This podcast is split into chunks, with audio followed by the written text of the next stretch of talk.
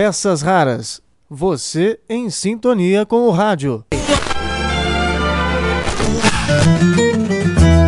Olá, tudo bem? Eu sou Marcelo Abud e estou aqui para revelar mais um capítulo da história do rádio no Brasil. Nos anos 90, apesar do enorme número de ouvintes, a audiência fica dividida entre as muitas emissoras que brigam no dial. Para conquistar outros públicos, o Sistema Globo de Rádio percebe a necessidade de experimentar novos rumos. Primeiramente, coloca no ar uma emissora musical com comunicadores populares, como Eli Correa e Paulo Lopes. A Rádio X fica no ar algum tempo, até que um projeto ainda mais ousado e no qual poucos acreditavam ganha espaço. Acompanhe agora um depoimento exclusivo do locutor Fernando Alves, responsável pela transição entre a emissora popular dos 90,5 MHz de São Paulo para a Central Brasileira de Notícias. Peças raras. Radiografia por dentro do rádio. Olá, amigos do Peças Raras, tudo bem? Prazer falar com você. Eu sou o Fernando Alves e, assim como você, também sou um amante do rádio e gosto de reviver e relembrar os grandes momentos que todos nós vivemos e tivemos a oportunidade também de ouvir as ondas do rádio de São Paulo e do Brasil, né? E falando em momentos especiais, um momento muito marcante para mim, na minha carreira, aconteceu na Rádio X. Lembram da Rádio X? 90,5, o maior sucesso? Pois é, Rádio X, que já foi Globo FM, né? Emissora do Sistema Globo de Rádio, atualmente CBN 90,5. Então, em 94, logo após eu ter saído da Rádio Cidade, tive uma breve passagem pela Rádio Tropical FM, ainda em Itapsirica da Serra, né? E ingressei na Rádio X FM. E no dia 17 de dezembro de 1995, entrou no ar em definitivo a CBN FM 90,5, que até então no FM vinha transmitindo em caráter experimental na madrugada na programação da Rádio X da meia-noite até às seis da manhã, se não me falha a memória. Mas neste domingo, dia 17 de dezembro de 1995, eu nunca me esqueço, lá estava eu escalado das sete à meia-noite, assim, com uma incumbência né, de, de, de, fazer o encerramento da programação da Rádio X. Apesar que ninguém me deu nenhuma instrução, ninguém falou para eu dizer nada. Mas aí chega na hora, bate aquela emoção e a gente tem aquele compromisso, principalmente com o ouvinte da rádio, de, de prestar um esclarecimento, de deixar um abraço em nome de toda a equipe. E apesar de eu ter pedido para não fazer esse horário, pois já me conhecendo como, como conheço, tinha pedido para que não o fizesse. Mas o senhor Pedro Vilela, aliás, um profissional excelentíssimo, uma grande pessoa, maravilhoso, Pedro Vilela, coordenador artístico da Rádio X, também o foi do Sistema Globo de Rádio, escalou naquele dia e eu fiz o encerramento da programação da Rádio X 90,5. A emoção confesso que, que foi muito grande, foi muito forte me despedir daquela frequência, de, de, me despedir dos ouvintes. Assim, não teve nada programado, nenhum texto, nenhum encerramento, não tinha nada pronto. Então fiquei naquela dúvida: fala, não falo, falo só um tchau, falo algo mais. Então vocês vão ouvir como foi o encerramento da Rádio X FM 90,5 no dia 17 de dezembro de 1995. Foi um momento uh, um horário, digamos, no qual já estava já tava, assim, é, emocionado desde o começo do horário, né? Então, assim, a técnica, aquele domínio que a gente tem que ter sobre a voz na hora de falar, domínio sobre as emoções, que nós, radialistas profissionais, temos que ter, isso realmente foi, foi muito complicado. Você vai perceber que, que, que realmente a emoção rolou solta e para mim é um momento muito marcante da minha trajetória do rádio. Um abraço, prazer falar com vocês. Acompanhe aí o encerramento da Rádio XFM 90,5. Esse sem dúvida é um momento muito difícil para mim. Mas nós somos profissionais, né? E quis o destino que hoje eu, Fernando Alves, estivesse aqui para dizer alguma coisa em nome de todos os nossos companheiros, os nossos amigos de verdade que fizeram a Rádio X 90,5 o maior sucesso. Eu queria dizer em nome de todos esses profissionais que compõe a equipe da Rádio X, acima de tudo, compõe a família da Rádio X, a família que vai continuar existindo, gente. Porque o amor, a amizade, o companheirismo nunca acabam.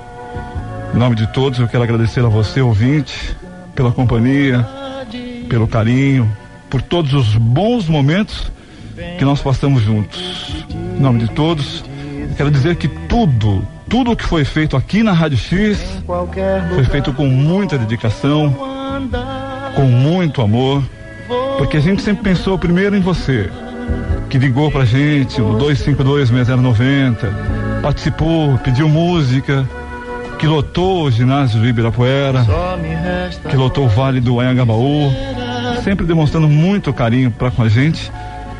Então, o mínimo que eu posso fazer é agradecer.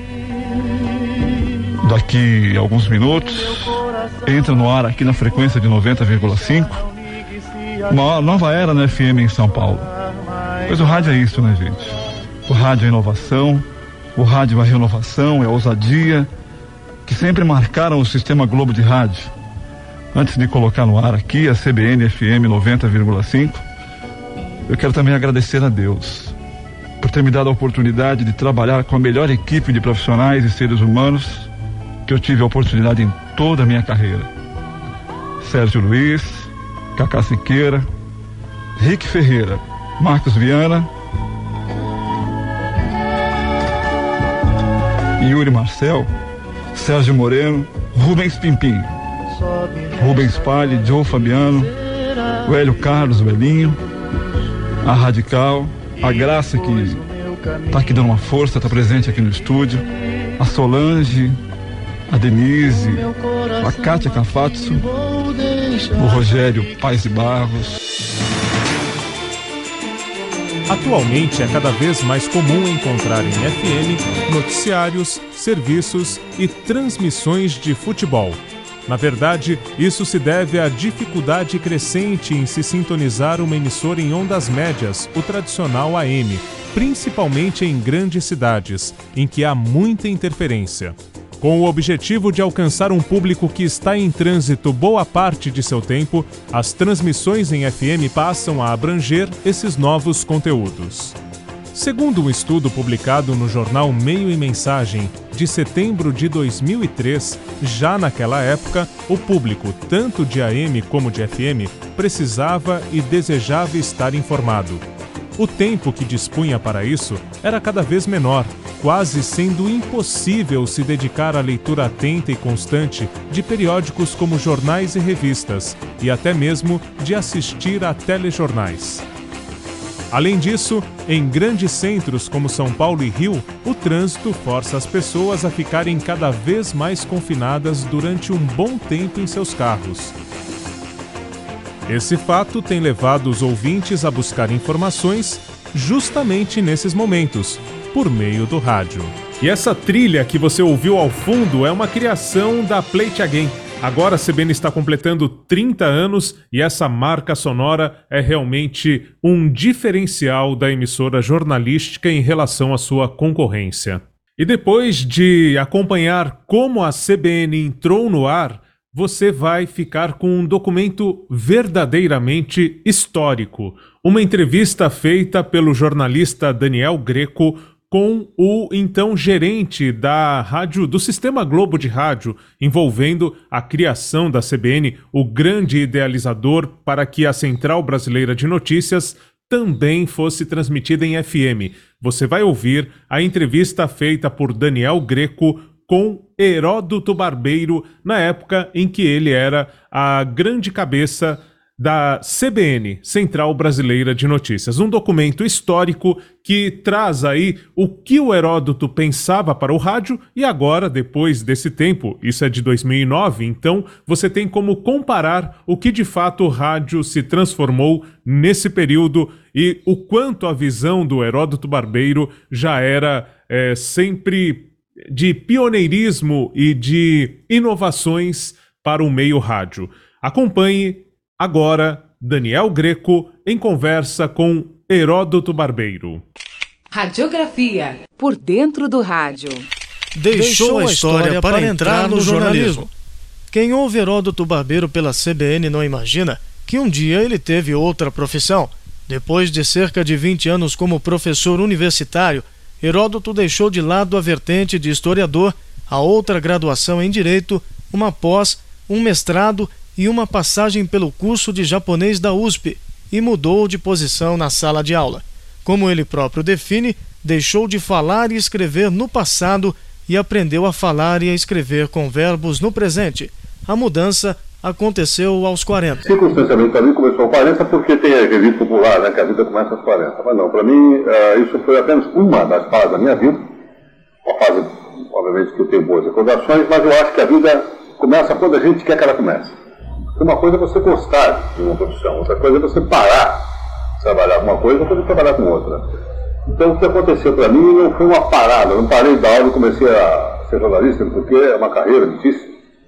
Mas, na verdade, eu passei por um processo de transição, que durou uns quatro anos, mais ou menos. Nesses quatro anos, eu fui deixando da aula e fui virando para jornalista e acabei, então, vivendo para jornalismo. Uh, quando eu passei, quando eu mudei no jornalismo, porque jornalismo é uma coisa que você começa a conhecer assim, uh, nas profundezas, detalhes, quando passa algum tempo. Né? Você vai olhando, passando, participando, aprendendo. Até até que a convicção de que, olha, realmente eu gostaria de viver só de jornalismo e parar da aula, uh, me, me conquistou totalmente. Como jornalista, Heródoto alia a visão de sociedade adquirida com a formação em História ao estudo do cotidiano na Faculdade de Jornalismo. O fato de eu ter sido professor de História uh, me deu, assim, uma formação boa. É, porque você tem uma visão da sociedade, do país até aquele momento, como é que ele chegou até lá. Quando você estuda um pouco de sociologia, um pouco de política, etc., você tem outras visões do, do presente que está acontecendo. Então, eu acho que tudo isso ajuda muito, entendeu? Você desenvolver uma, profissão como essa, que é uma profissão que está diretamente ligada ao cotidiano. Né? Diferente da história, está ligada ao passado. Entendeu? E outra coisa, eu aprendi que no jornalismo há uma dinâmica muito grande. Essa dinâmica de todo dia é uma coisa que eu, gosto muito de acompanhar. Eu me sinto bem mudando com essa dinâmica. Em vez de ficar agarrado às coisas do passado, eu prefiro estar mudando e a, o jornalismo basicamente é mudança. Assim como na vida, o âncora da CBN juntou seu conhecimento histórico ao presente. Em relação ao rádio, ele comenta qual o contato que tinha com o meio antes de fazer parte dele. Eu queria dizer que uh, tem uma grande relação com o rádio, porque a época era menino, as TVs eram raríssimas. Uh, na rua que eu morava, acho que só uma família tinha televisão. Morava num bairro muito pobre, na Baixada do Ministério, uma rua chamada Rua Lilá. Então quem tinha televisão era uma mulher só. Então ela permitia que as crianças fosse na casa dela tinha televisão. Aí a gente assistia os desenhos do pica-pau, esses desenhos estão passando hoje já passava na época, do pica-pau mesmo. É, no final de tarde, é, depois passou para uma outra casa, também passou por televisão, aí era uma outra casa. Então, quer dizer, você, não só eu, eu acho que o público todo daquela região vivia, vivia do rádio, né? O rádio era, é, vamos dizer assim, o equipamento de todas as classes sociais, inclusive dos pobres. Então, eu acompanhei muito no rádio, mas o que mais uh, me cativou no rádio nessa época, eu tenho vaga lembrança, era um programa apresentado na Rádio Record, salvo engano, nas sextas-feiras à noite, chamado História das Malocas. História das Malocas era escrito por um cidadão que eu nunca conheci na vida, mas quando falava o nome dele, para mim ele se tornou muito familiar, chamado Oswaldo Mores. E era interpretado por um cidadão que fazia um personagem chamado Charutinho, que era o Adoniran Barbosa. Achados do espaço. Aconteceu uma desgraça. O que é que foi, homem? O Mata Raiz Sim. traiu nós. Traiu com a traição mesmo? De a traição mesmo. O que é que ele fez? Cariboba, segura o coração para não ter ciricutico. Fez. O Mata Raiz traiu nós. O Mata Raiz está trabalhando. Trabalhando? Creia, deixa cuspir. Hum, disse que aquele cara era o imoral. Trabalhando. Hum, hum. Deus é grande. Ele há de pagar esse pecado. Não fala essas coisas que me dá vontade de desguspir. Cuspir de nojo. Trabalho foi feito para dar trabalho. E há cinco minutos que eu estou cuspindo. E cuspir dá um trabalho.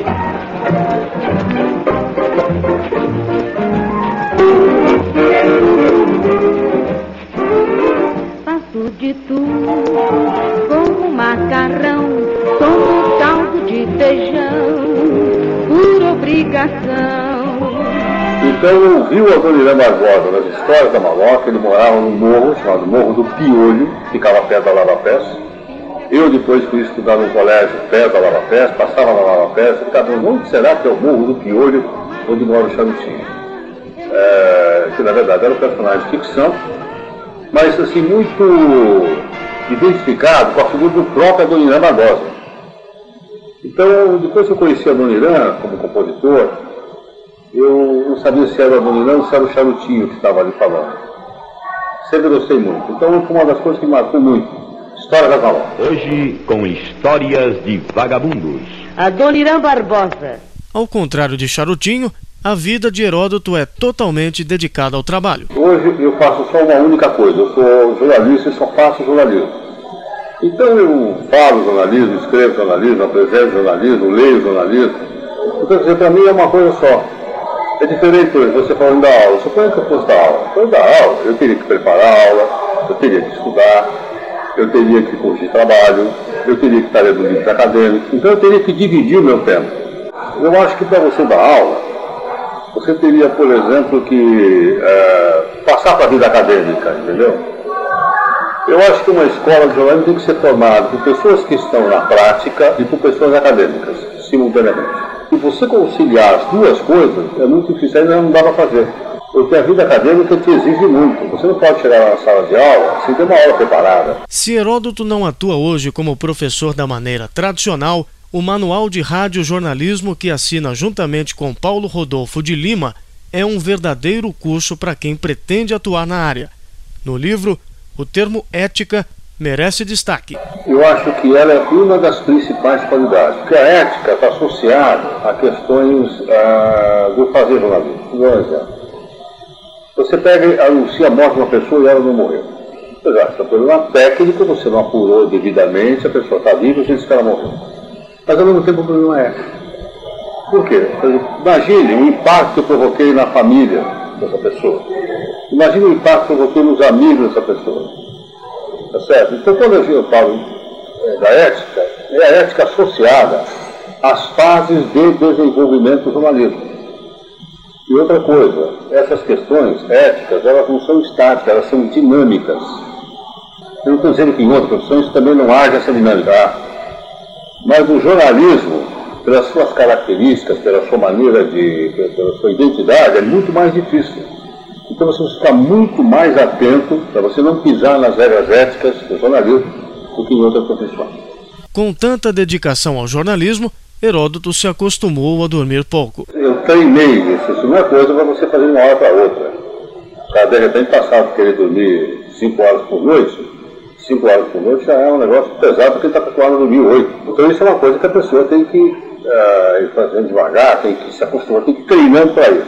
Aí consegue. Esta verdadeira aula de rádio-jornalismo concedida com exclusividade ao Peças Raras traz outros assuntos da maior importância. Heródoto comenta como o rádio concorre com outras mídias instantâneas que até pouco tempo não existiam. Ele é um veículo que está concorrendo com outras mídias. Hoje você tem as mídias online, você tem a, a internet com grande quantidade de, de, notícias. É um ponto. Outro ponto é, eu preciso saber, é, entender meu público-alvo. Para quem que eu estou falando? Na internet, eu posso abrir a página e eu clico o que eu quiser. Quando eu ligo o rádio, eu, eu, eu, eu como ouvinte, não, sou capaz, não posso escolher as notícias. Você escolhe por mim, você jornalista escolhe por mim. Então eu preciso conhecer bem você, saber o que te interessa, saber quais são os seus gostos, quais são as suas uh, necessidades, quais são as suas uh, convicções. Daquele mundo caótico de notícias, separar aquelas e entregar aquelas para você. Entendeu? E hoje, com o Twitter, com o blog, com e-mail, é mais fácil essa interatividade. Interatividade não é o cara conversar só com você, também é isso. Mas é você entender o que é que esse cara pensa. Como é que ele age, como é que você é capaz de surpreender um cara desse, como é que você é capaz de criar uma admiração num cara desse. Hoje o rádio tem a seu favor a internet, e não contra ele, como muita gente acha. Aliás, em todos os sentidos, tá? até mesmo a condução do som do rádio. Né? Ao falar tanto em futuro da mídia, uma questão surge com frequência. Como fica o rádio AM diante de tanta concorrência? Para Heródoto, a antiga divisão entre AM e FM não faz sentido. Quando eu falo AM, é... esse é outro conceito que a gente precisa tomar cuidado com ele. O AM não é diferente do FM. Que é diferente é a programação. Se você pegar a programação de AM e botar no FM, funciona do mesmo jeito. Rádio CBN, ZYK 695, AM 780 kHz e ZYD 800, FM 90,5 MHz.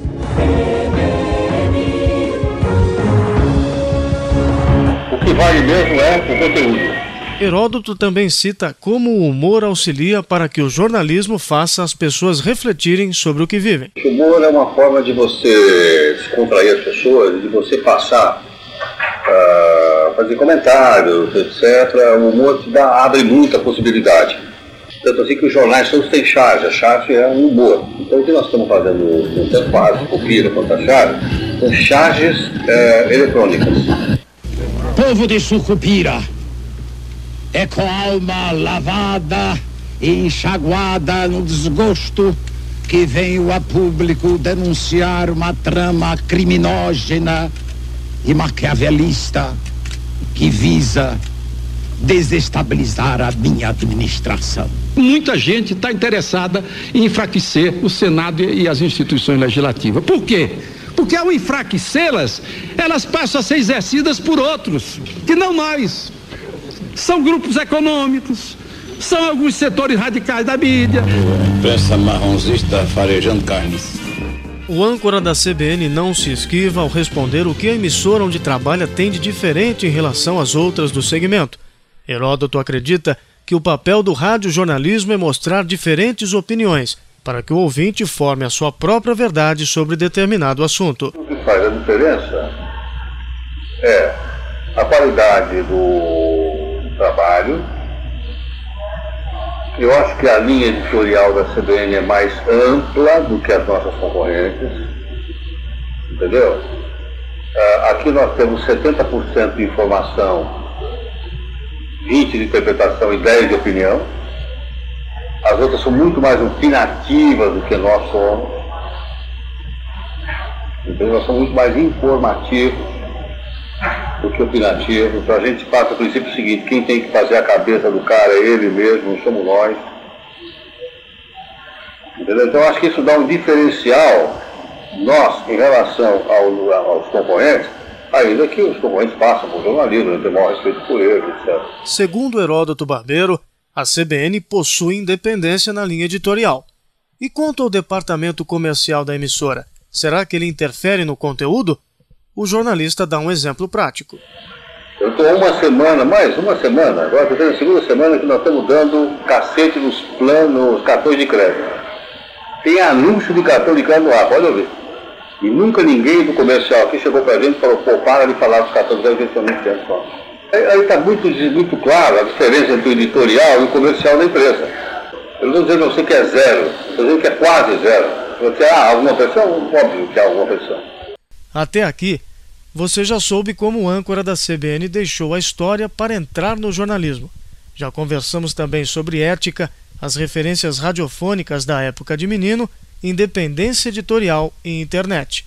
Esta terceira parte começa com Heródoto diferenciando o papel das escolas de jornalismo e do diploma para quem pretende exercer a profissão. Bom, precisa assim, primeiro, eu sou totalmente favorável às escolas de jornalismo sou favorável, acho que as boas escolas de jornalismo podem formar bons jornalistas. Primeiro ponto. Segundo ponto, eu sou favorável a uma ampla desregulamentação geral das profissões, com exceção de duas ou três que cuidam da vida humana. Vou te dar um exemplo. Eu, quando estudante, fui trabalhar como voluntário na biblioteca do Departamento de História. Graça. Eu ia aprender os livros. Trabalhei uns dois meses, veio lá o Conselho Regional das Bibliotecárias. E disse aí, você não pode trabalhar aqui porque você não tem diploma de bibliotecário. Eu falei, caramba, mas eu estou aprendendo aqui, eu não estou tomando lugar, não, não pode. Para fazer um bico, a gente fazia pesquisa de rua. Até que o Conselho Regional dos Sociólogos me proibiu, dizendo que eu não posso fazer isso porque eu não tenho curso de sociologia. Então, quando eu digo que eu sou a favor de uma ampla desregulamentação, eu não estou dizendo que as boas escolas não devem existir, devem. Eu não acho que as empresas vão contratar pessoas que não têm escola. Elas vão. Vou dar um exemplo. Eu vou contratar o diretor financeiro dessa empresa. Tá certo? Tem diploma? Precisa de diploma? Aí ele e falo assim, onde é que você estudou? Aí o cara me diz, estudei na Getúlio Vargas. Ora, meu, estudou na Getúlio Vargas? Você já tem um ponto muito maior aqui para eu contratar você e não outro. Eu acho que a mesma coisa vale para os jornalistas. Os jornalistas têm que, primeiro, é, desenvolver as suas qualidades. O jornalista deve desenvolver primeiro a sua competência. Competência é mais importante do que o papel. Primeiro ponto. Segundo ponto é o seguinte: desse jeito, só as boas escolas vão sobreviver. Uma quantidade enorme de escolas que só dão diploma e não ensinam nada vão desaparecer. Agora, para eu adquirir essa competência, eu tenho que fazer uma boa escola de jornalismo. Porque essa polêmica, ela vem de uma, de uma formação, eu diria, arcaica da sociedade brasileira, que é aquela do seguinte, esse pedaço aqui é meu, esse pedaço é seu, esse pedaço é seu, esse pedaço é seu, então de reserva de mercado de trabalho. Quem deve julgar o jornalista se ele é bom ou é ruim é o público. Heródoto defende boas escolas para que surjam bons jornalistas. Para quem quer seguir os passos dos mestres, aqui vai uma verdadeira aula. Em 28 de maio de 1992, em meio ao aparecimento dos primeiros casos de corrupção envolvendo o governo Collor, a CBN e a Bandeirantes AM esqueceram a concorrência e promoveram um debate. De um lado, o então ex-ministro do Trabalho Antônio Rogério Magri. De outro, o diretor de arrecadação e fiscalização do INSS, Volney Ávila. Protagonistas de um dos mais conhecidos escândalos do período, Volney citava uma gravação em que Magri admitia ter recebido uma propina de 30 mil dólares para facilitar a liberação de recursos do FGTS de uma empresa para uma obra no Acre em 1991. Heródoto relembra como aconteceu a transmissão em conjunto com a emissora concorrente. Bom, isso aí foi o seguinte: na verdade, isso aí foi uma iniciativa evidentemente de você fazer jornalismo. Ninguém pensou se era Bandeirantes, se era. Nós éramos muito pequenos naquela época. Mas uh, por que, que foi possível fazer aquilo? Porque você estava com. Nós estávamos com o Volney, o, a Bandeirantes estava com o Magri. Então me ocorreu a ideia, escuta, por que a gente não coloca os dois para debater? Né? Só que um estava no veículo, estava no outro. Aí eu sugeri ao técnico, Paulo, que ligasse lá na Bandeirantes e perguntasse para o Zé Paulo o Zé Paulo topava colocar os dois para fazer o debate. E as rádios em cadeia. E o Zé Paulo, que era um cara extraordinário, é um cara extraordinário, um cara de uma visão uh, jornalística, o Zé Paulo topou. Aí nós fizemos. Vamos agora a um momento histórico do jornalismo.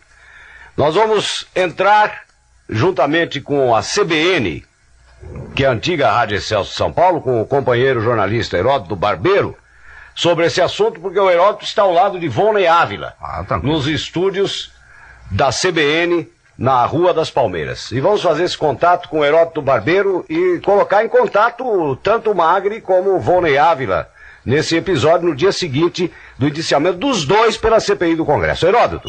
Ok, Zé Paulo de Andrade. Muito bom dia, Zé Paulo. Nós estamos acompanhando né, o fim dessa CPI, Zé Paulo, e o senhor Volney Ávila está exatamente aqui no, na ponta da linha da CBN São Paulo, para que a gente possa ouvir a versão dele e a versão do senhor Antônio Rogério Magno. Me parece, Paulo, que é a primeira vez, pelo menos disse isso o senhor Volney agora, que ele teria assim um diálogo direto com o ex-ministro do Trabalho, desde que o senhor Antônio Rogério Magno deixou o Ministério do Trabalho. Então eu gostaria, Zé Paulo, que você que tem aí o ministro, o ex-ministro no seu estúdio, que você conduzisse a entrevista.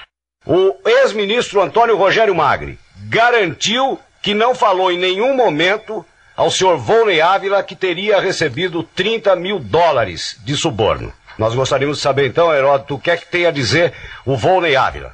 As palavras ah, que, que o ex-ministro, ah, a confissão, no caso, que ele fez, está gravada na fita. Então acho que foi uma coisa importante, o jornalismo, o debate foi muito importante, mas eu acho que os veículos também foi interessante. E nós não estávamos preocupados com a concorrência que nós queríamos fazer com a Bandeirantes, nem a Bandeirantes conosco. Não está preocupado em fazer jornalismo, foi isso que aconteceu. Então eu acho que é uma coisa que mostra que mesmo a gente disputando o mesmo mercado, é, a gente tem uma convivência. É? É, que a gente não pode tratar os nossos adversários como inimigos. O que eu tenho que fazer é o melhor jornalismo que eles para obter os seus ouvintes. E eles têm que fazer melhor do que nós para obter os ouvintes. Quem ganha com isso? Todo mundo ganha. Heródoto dá um bom exemplo de como se aprimorar constantemente no exercício da profissão, analisar e aprender com as outras rádios. Sempre fui admirador do jornalismo da Bandeirantes, da Eldorado, da Jovem Pan. Agora gosto do jornalismo da, da Band News. Eu ouço essas rádios. Eu, quando estou no meu carro, eu faço o seguinte: tem uma semana que eu só ouço Jovem Pan, outra semana eu só ouço Dourado, outra semana eu só ouço a Outra eu só ouço a Band News. Entendeu? Porque eu quero aprender com eles. Percebe? Então eu ouço coisas lá, porra, pô, isso é uma bela ideia, olha que bela matéria, entendeu? Ou não tiveram, eu não faria desse jeito. Mas eu ouço, eu ouço muito a concorrência, entendeu? E acho que isso é bom para a cidade que tem cinco rádios jornalísticas e mais uma rádio de trânsito. É bom, eu acho muito bom isso. Talvez nunca antes na história deste país a imprensa tenha sido tão criticada pela classe política. Até o presidente da República atacou o que chamou de denuncismo exagerado. Agora o outro lado. Heródoto revela que a denúncia faz parte do jornalismo. A imprensa só vale, só existe pelo seu papel de crítica. Só vale pelo seu papel de investigação. Só vale pelo seu papel de fiscalizar o poder. A imprensa tem o poder, tem, o, tem a missão de fiscalizar o poder. Na última entrevista que concedeu, o saudoso radialista Hélio Ribeiro fez uma afirmação sobre os rumos que o rádio vinha seguindo. Ouça o que disse Hélio Ribeiro e, em seguida, o comentário de Heródoto Barbeiro. O rádio foi feito para alegrar, dar entretenimento, orientar e ajudar, tudo ao mesmo tempo, com sabedoria e ciência. Então, o rádio é o grande amigo. Eu acho, e disse isso alguns anos atrás no microfone da CBN, que o rádio é a maior oportunidade perdida de melhorar o mundo. Queria comentar da seguinte forma. O que você faz com uma faca de cozinha? Você descasca alimento para alimentar as pessoas, aquelas do mundo de fome. É uma coisa maravilhosa. Eu te pergunto, com a faca de cozinha você é capaz de matar uma pessoa? Mesma coisa o rádio. Certo? Assim como ele é um instrumento maravilhoso, ele é um instrumento perigoso. Não esqueça que os ditadores da década de 40 usaram o rádio para impor as suas ditaduras. Então eu quero dizer o seguinte, o mesmo instrumento é capaz de ser usado para o bem e para o mal. Fim de papo. Nesta série especial, você acompanhou a palavra de um dos principais nomes do radiojornalismo moderno. Foi a forma que encontramos de manter nosso público em sintonia com a evolução do rádio. Até uma próxima oportunidade, quando a gente volta a se falar por este canal. Repórter Daniel Greco para o Peças, Peças Raras. 24 horas em sintonia com você. Cometi muitos erros, eu não, eu não, sei dizer especificamente quais, mas eu cometi muitos erros. Troquei nome, troquei entrevistado, me preparei uh, corretamente para a entrevista. Ok. Eu vou fazer aqui o um intervalo nesse debate que você está ouvindo sobre criação e produção de rádio, onde participam os publicitários Carlos Rigg, Arquimedes Messina, Tula Minacia, Thomas Koch, Luiz Orquestra, Eduardo Longo e Toninho Rosa. Daqui a pouco eu volto com mais detalhes. Thomas Koch, Thomas Koch. Formei juízo de maneira errada sobre as coisas. Eu cometi muitos erros. Mas é o tal negócio. Né? Nessa profissão você tem que estar constantemente se corrigindo, constantemente se corrigindo. Para você errar mesmo.